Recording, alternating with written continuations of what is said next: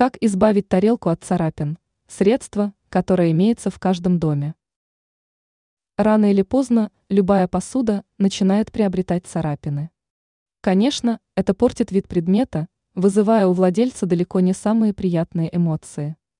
Не спешите расставаться с любимой тарелкой, поскольку царапины можно удалить с помощью простого средства. Таким средством является самая обычная зубная паста. Она используется не только для отбеливания зубов, но и для чистки посуды.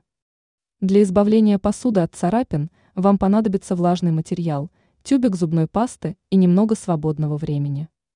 Ваши действия. 1. Нанесите пасту на проблемное место, а затем начните протирать влажным изделием.